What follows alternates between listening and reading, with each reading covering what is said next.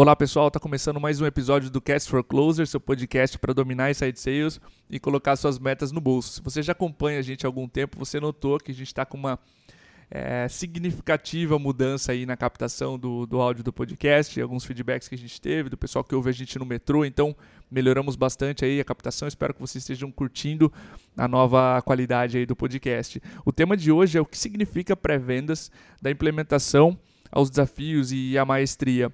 Esse podcast ele nasceu, na verdade, de um painel no RD Summit do ano passado, que, que a gente moderou com o Bruno Parra e o Theo Orosco. É, o Theo a gente já conversou aqui no, no podcast e a gente decidiu retomar esse assunto de pré-vendas trazendo o Bruno, o Bruno Parra, que é Sales Development Manager na Resultados Digitais. E, pô, Parra, muito obrigado pela presença, seja muito bem-vindo aqui teu primeiro episódio com a gente. Pode ficar à vontade, se apresenta também para quem não te conhece, fala um pouquinho mais da tua trajetória também. Fala, Diego. É um prazer estar aqui, cara. Obrigado pelo convite, né? Obrigado pela MeTime também, pelo espaço. É, aquele painel foi bem legal, né? No, no, ano passado e eu acho que tem bastante assunto que a gente não conseguiu colocar ali dentro de uma hora, né? É, Perfeito. gente, é um prazer aí falar com todo mundo que tá ouvindo. Então, meu nome é Bruno, né? Trabalho na Resultados Digitais faz quatro anos agora. Tô desde o comecinho aqui, quando a empresa tinha menos de 30 pessoas, né? E tô desde 2016 à frente do time de pré-vendas aqui, né? Então, eu passei aí já por área de vendas, fui estagiário, fui vendedor, fui gestor de vendas e agora conheci aí esse outro lado aí do processo aqui que é o início, né? É, e o, o, que eu posso dizer assim rapidinho, até antes de entrar já em mais detalhes, é que de 2016 para cá já passou por uma série de mudanças. A gente vem falando com muita empresa também, Diego, que quer fazer quer fazer pré-vendas ou que já está fazendo. Então tem muita discussão aí nesse assunto. Eu acho que tem muita carência aí de de informação. Então, acho que esse podcast vem bem a calhar aí pra gente tentar ajudar aí o seu público aí, o pessoal que tá ouvindo também. Show de bola, cara. Eu sei que naquele painel mesmo a gente conversou, vocês já testaram várias. Eh, vocês tiveram várias fases né, na operação da RD. Se eu não me engano, você tinha descrito quatro principais delas.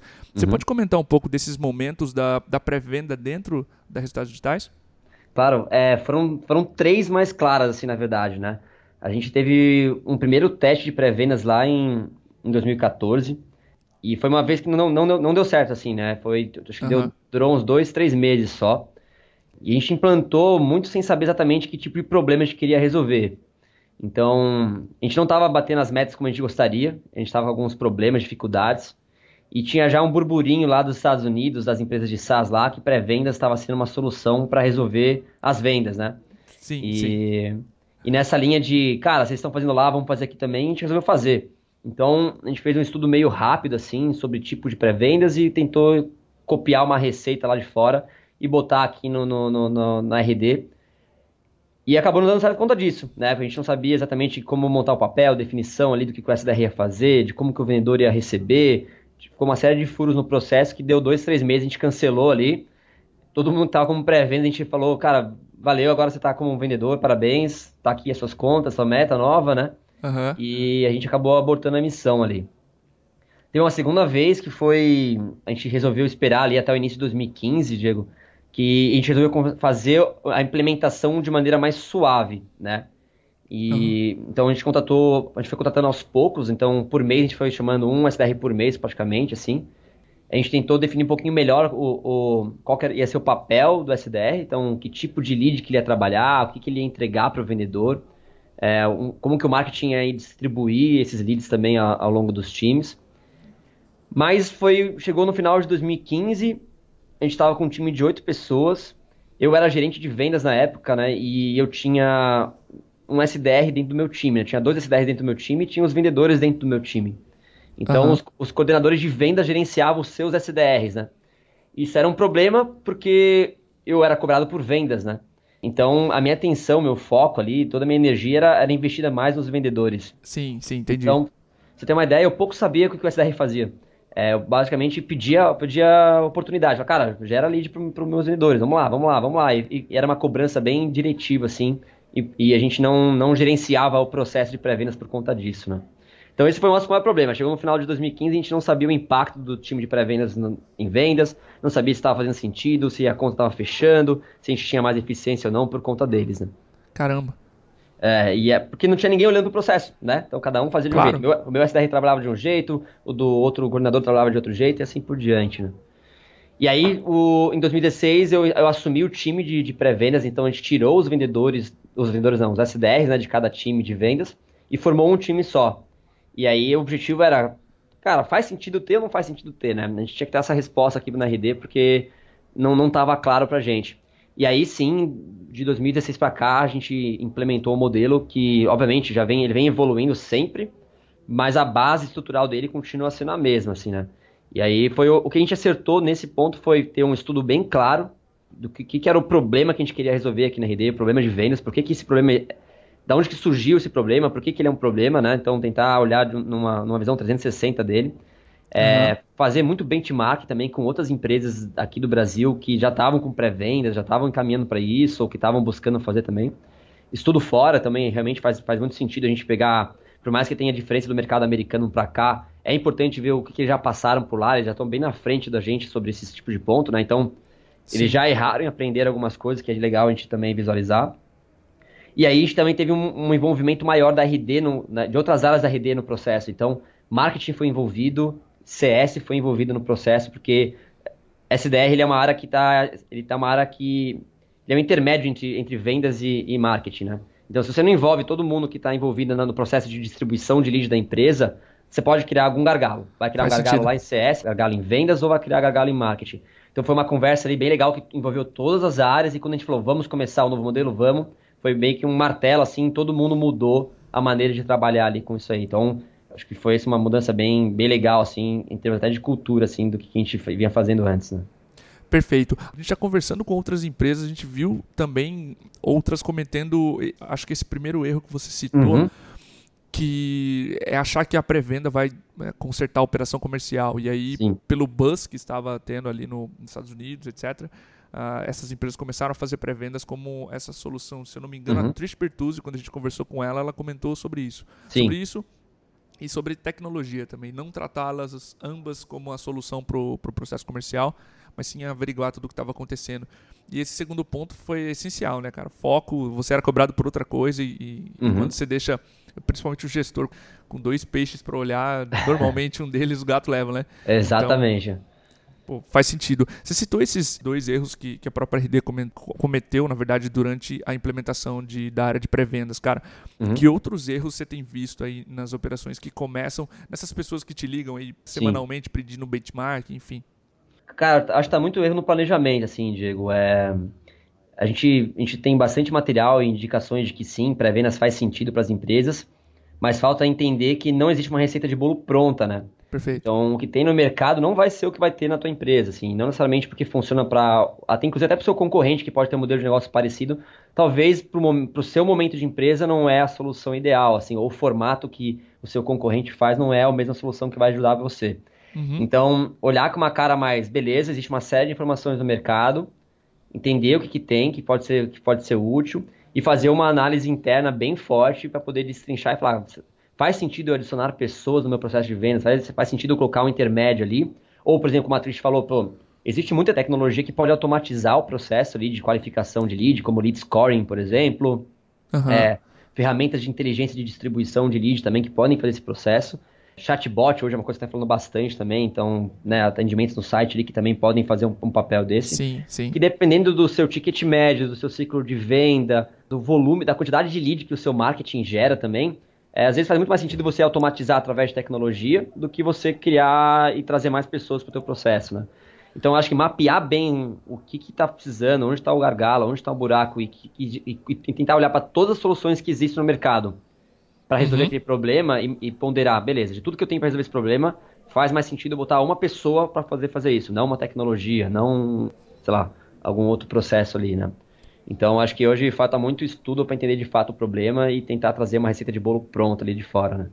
É, perfeito. O que a gente tem visto também aqui, eu acho que falta uma análise numérica ali de CAC, LTV, etc. Para você. É porque assim, ó, é muito natural, é esperado que o ser humano coloque mais seres humanos para resolver uma ineficiência. E uhum. normalmente, uhum. assim, pô, meu marketing não está me ajudando muito aqui no, no inbound, eu vou complementar um pouco uh, com o trabalho de SDR para fazer um outbound. um ser humano, sim. vou fazer um outbound para suprir a demanda. Só que normalmente essa esse ser humano custa para a operação e normalmente a conta não fecha. Tem que, tem que analisar direitinho também a questão do ticket médio, né, para ver se faz sentido é, nesse planejamento que você comentou a implementação, certo? Exatamente, porque mais pessoas não significa nem só o salário dela que vai né, entrar na conta ali, mas mais pessoas significam infraestrutura da sua empresa que vai ter que se adequar para poder, né? Então, internet, telefone, uhum. computador, né? Toda a parte ali que às vezes a gente não, não pensa na hora de, de, fazer, mas que vai demandar. As, quais são os softwares e tecnologias que o seu, que o seu pré-vendas vai usar também, vai entrar Perfeito. na conta.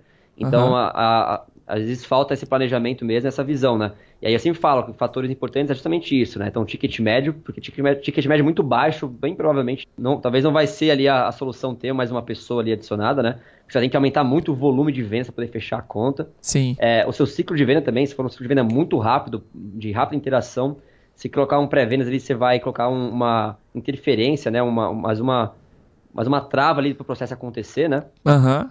Claro. E, e, volume de lead, porque se não tiver gente suficiente para trabalhar, você vai ter um time de pré-vendas ocioso e um time de vendas mais ocioso ainda, né? Então, Sim. se não tem potencial ali de gerar ali uma, uma quantidade boa ali para poder ter trabalho, não faz sentido também, né? Não, perfeito. Ótimo. Cara, na, na Inside Sales Benchmark Brasil desse ano, a gente viu que é o seguinte: 38% das empresas elas responderam que a principal dificuldade em Inside Sales é conseguir uma resposta dos leads e a pré-venda uhum. ajuda exatamente nessa etapa, né? nesse ponto. Sim que boas práticas cara, tu tem visto nessas empresas para aumentar essa taxa de contato, essa taxa de resposta dos prospects aí na, nessa etapa da, da venda? Legal. É, cara, a gente, quando a gente fala de pré-venda, a gente está falando de especialização de trabalho, né? Sim. E quando a gente quer especializar uma job, um processo, a gente está falando que aquela pessoa vai ser muito boa em fazer aquilo, né? Então, assim, pré-vendas, né, pré-vendedores, SDRs, eles são especialistas em prospecção, né? É o que eles têm que fazer de melhor, assim. A principal atividade é prospectar. Sim. E vendedores, por outro lado, eles desistem rápido dos leads, né? Que, eles não, que, não, que não atendem eles ali nos primeiros contatos. O vendedor tem pressa, ele precisa logo gerar resultado ali para poder bater a meta no mês. Então, ao criar um time de pré-vendas, o que você tem que ter em mente é que o seu time de pré-vendas tem que ser muito bom em prospectar. E ao, e ao ser muito bom numa etapa, você tem a tendência é que você tenha mais resultados, né? E, uhum. e aí, cara, boa prática é justamente você estruturar bem a etapa de prospecção do seu processo de pré-vendas, né? Então, definir quais são os canais de contato que você vai usar. Então, você vai, você vai usar telefone, e-mail, social, por exemplo, né? Ou, ou, eventos. Então, por onde que vai acontecer esse trabalho de prospecção para conseguir uma resposta dos seus leads? A cadência, né? Então, você vai intercalar a ligação com social, e-mail. Você vai ter três ligações por dia, um e-mail a cada três dias, é, uma interação ali no LinkedIn a cada quatro a cadência do trabalho ali e o volume uhum. de trabalho que o teu SDR, o teu provedor tem que exercer para conseguir gerar a quantidade de respostas num dia, né?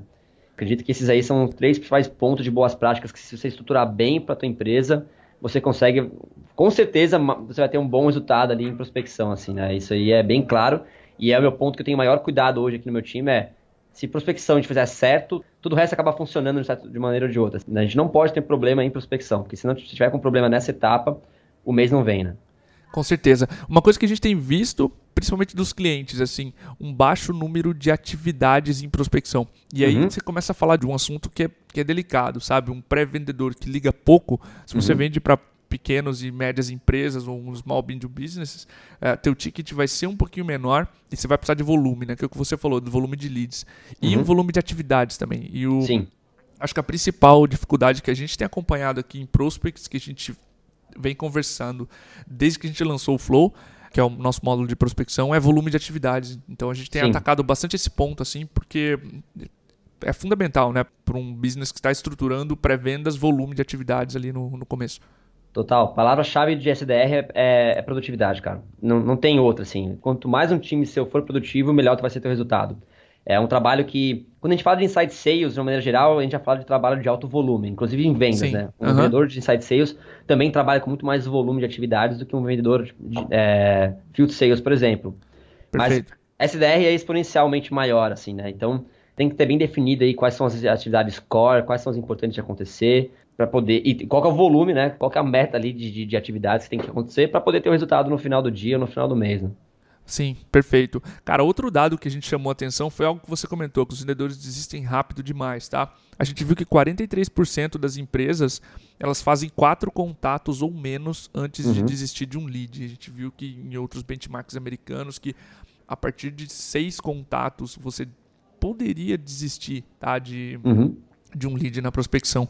O que, que você recomendaria para essas empresas, até para esse ponto que você falou de cadência? O que, que você Sim. recomendaria para que elas consigam mesclar bem e-mail, telefone e social points, né, interações em redes sociais?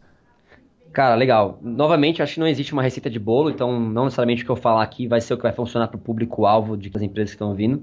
Perfeito. É, mas eu acho que nessa hora você de- deixar bem claro, totalmente concordo com as que, que vem lá de pesquisa americana, que a gente vê acontecer aqui nas resultados digitais.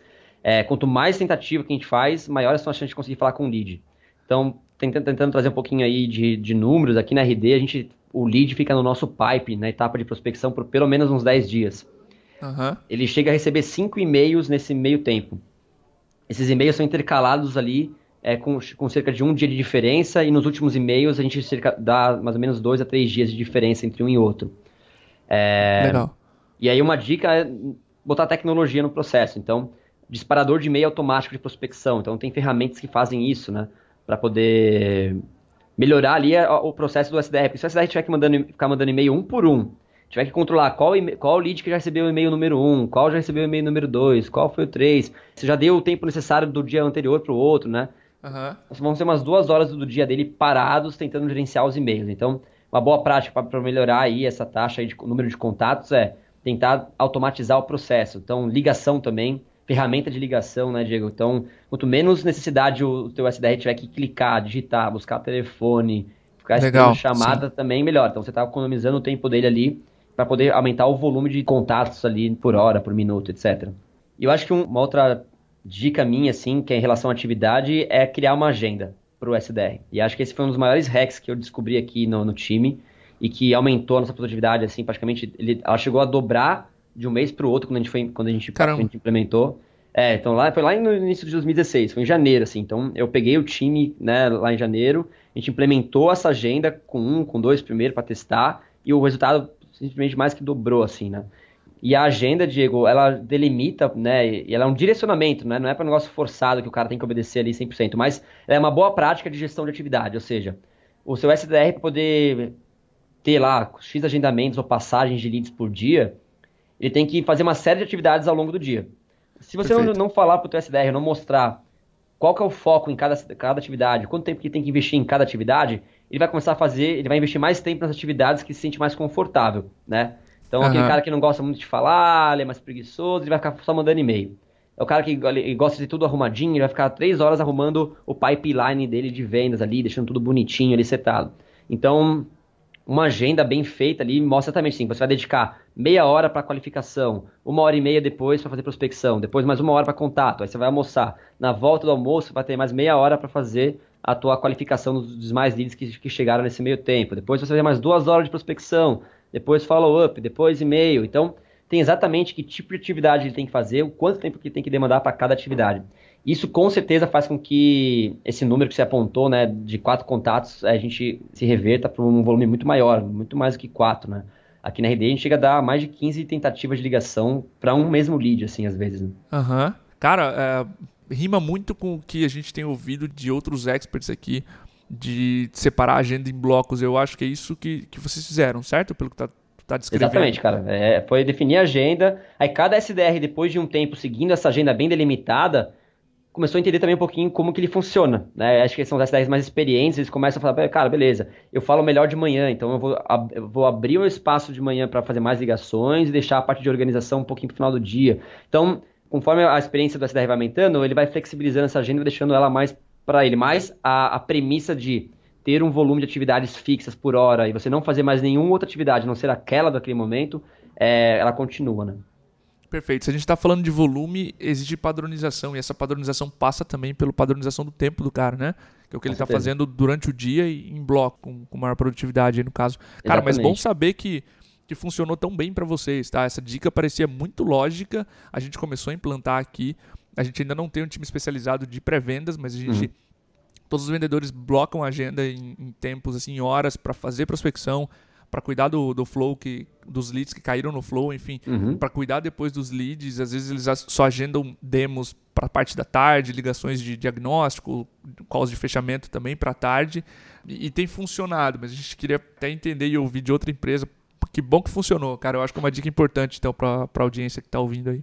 Funciona, funciona muito bem e, a, e o resultado vem muito rápido, assim. Não é, é uma, é uma vamos falar, aquela melhoria que você coloca em prática e você já consegue ver no dia, no dia seguinte funcionando, assim. Então, é uma coisa que eu aprendi, que quando eu coloquei em prática, eu, assim, eu deixo o SDR um dia, falo da agenda, se ele, ele, ele, geralmente as pessoas não querem no primeiro dia, né, fazer uma agendinha bonitinha, setada lá, porque as pessoas não estão acostumadas com isso. Sim. A pessoa se dá mal, ela fica dois, três dias sem conseguir fazer o resultado, falou, cara, vai lá, segue a agenda que você vai ver. E é, é, batata, assim, cara, no mesmo dia o cara já consegue ter o resultado que, que é esperado. Né? Show de bola. Cara, e se tu pudesse deixar uma mensagem para nossa audiência que está ouvindo aí, algo final assim para a gente complementar e fechar esse episódio sobre uh, a área de sales development ou de pré-vendas, qual seria? Cara, eu, eu diria assim, para quem já tem um time de pré-vendas e, e, quer aumentar o resultado assim do time, olhe para a produtividade do time. Então, o máximo de ferramentas para automatizar o processo e deixar o tempo do, do SDR focado em ligação. Ligação é a ferramenta que mais tem sucesso, então se você quer aumentar a tua prospecção, aquelas taxas que você apontou ali, ligue mais, tente mais tentativas de contato espaçadas no, no, tempo. E uma dica aí que faz com que a gente bata a meta mais de um ano aqui, Diego, seguido já, cara, é fazer metas diárias que na somatória são maiores do que o, a meta do mês. Então, todo Massa. dia aqui a gente tem uma meta diária, que se todo dia a gente bater essa meta, a gente faz 110, 115% da meta. E isso cria uma gordura que a gente chama, né? Que a gente faz uma corrida aqui com o MTD lá, o Month to Date, né? Então, todo dia meu time tem que estar na frente do MTD. E isso faz com que a gente, pô, se um dia for ruim, se um dia o marketing deixar de entregar, se eu, ou inclusive o seu SDR ele ficar, ele ficar doente lá, ele está com uma gordura criada lá que possibilita com que ele não perca o teu resultado. Porque como a gente falou, se a, a palavra-chave de pré-vendas é produtividade, se o cara ficar um dia sem trabalhar, ele cria uma bola de neve já grande. Então, Perfeito. Então, criar a meta diária maior do que a meta do mês foi uma, outros, outros hacks aí que a gente colocou em prática e vem dando muito certo ali e a gente sempre manteve, né? Sensacional, cara. Métrica de atividade e resultado ambas. Exatamente, cara. E é aquele negócio, SDR é uma coisa que é muito bom, dá para metrificar tudo, assim, que eu consigo ter previsibilidade nas entregas aqui, porque se eu sei se teve um X volume de ligações no dia, eu sei que vai ter X volume de agendamentos que vão virar em X oportunidades entregues ah, para vendas. Então, Sim. isso me dá tranquilidade como gestor de prever e falar para o time de vendas, cara, vai ter X leads chegando para vocês aí hoje, amanhã e etc. Cara, sensacional. Eu acho que as duas dicas que tu deixou agora no final, tanto a, tanto a de blocar a agenda para prospecção, que vocês fizeram aí na RD, uhum. quanto essa de metas diárias que superam a meta do mês, são muito boas. Se a gente está falando de volume, de um mês inteiro de trabalho, eu acho que se a gente conseguir simplificar e colocar o trabalho em tarefas diárias, isso digere melhor pro, pro SDR, dá mais é. previsibilidade, como tu falou, né? Sim, é mais palpável, né? Você media, se todo dia tu estiver fazendo um ok ali na sua meta, com certeza a meta do mês está garantida. Se você não bota a meta diária, fica muito difícil você perceber o quanto você está evoluindo ou não, se seu time está evoluindo, até para o seu SDR saber se está indo no caminho certo ou não. É, então, meta diária, com certeza, é ideal assim, para o time de pré-venda. Assim. A meta mensal vira uma consequência, né? Perfeito. Parra, muito obrigado pelo tempo, cara. Gostei muito do episódio, muito informativo para a gente também aqui. O pessoal de vendas com certeza vai ouvir teu podcast aqui e tirar mais, mais aprendizado dele. E, cara, fica muita vontade para retornar ao, ao podcast e falar com a gente sobre mais temas aí, tá bom? Claro, Diego, obrigado pelo convite também, cara. Tô aberto aqui também. E é aquele negócio, né? Eu gosto bastante do podcast de vocês, então recomendo o pessoal aí continuar ouvindo que o, o assunto é sempre muito bom e relevante. Né? Show de bola. Cara, muito obrigado. Valeu, pessoal. Um grande abraço e até o próximo episódio. Tchau, tchau, gente. Abraço.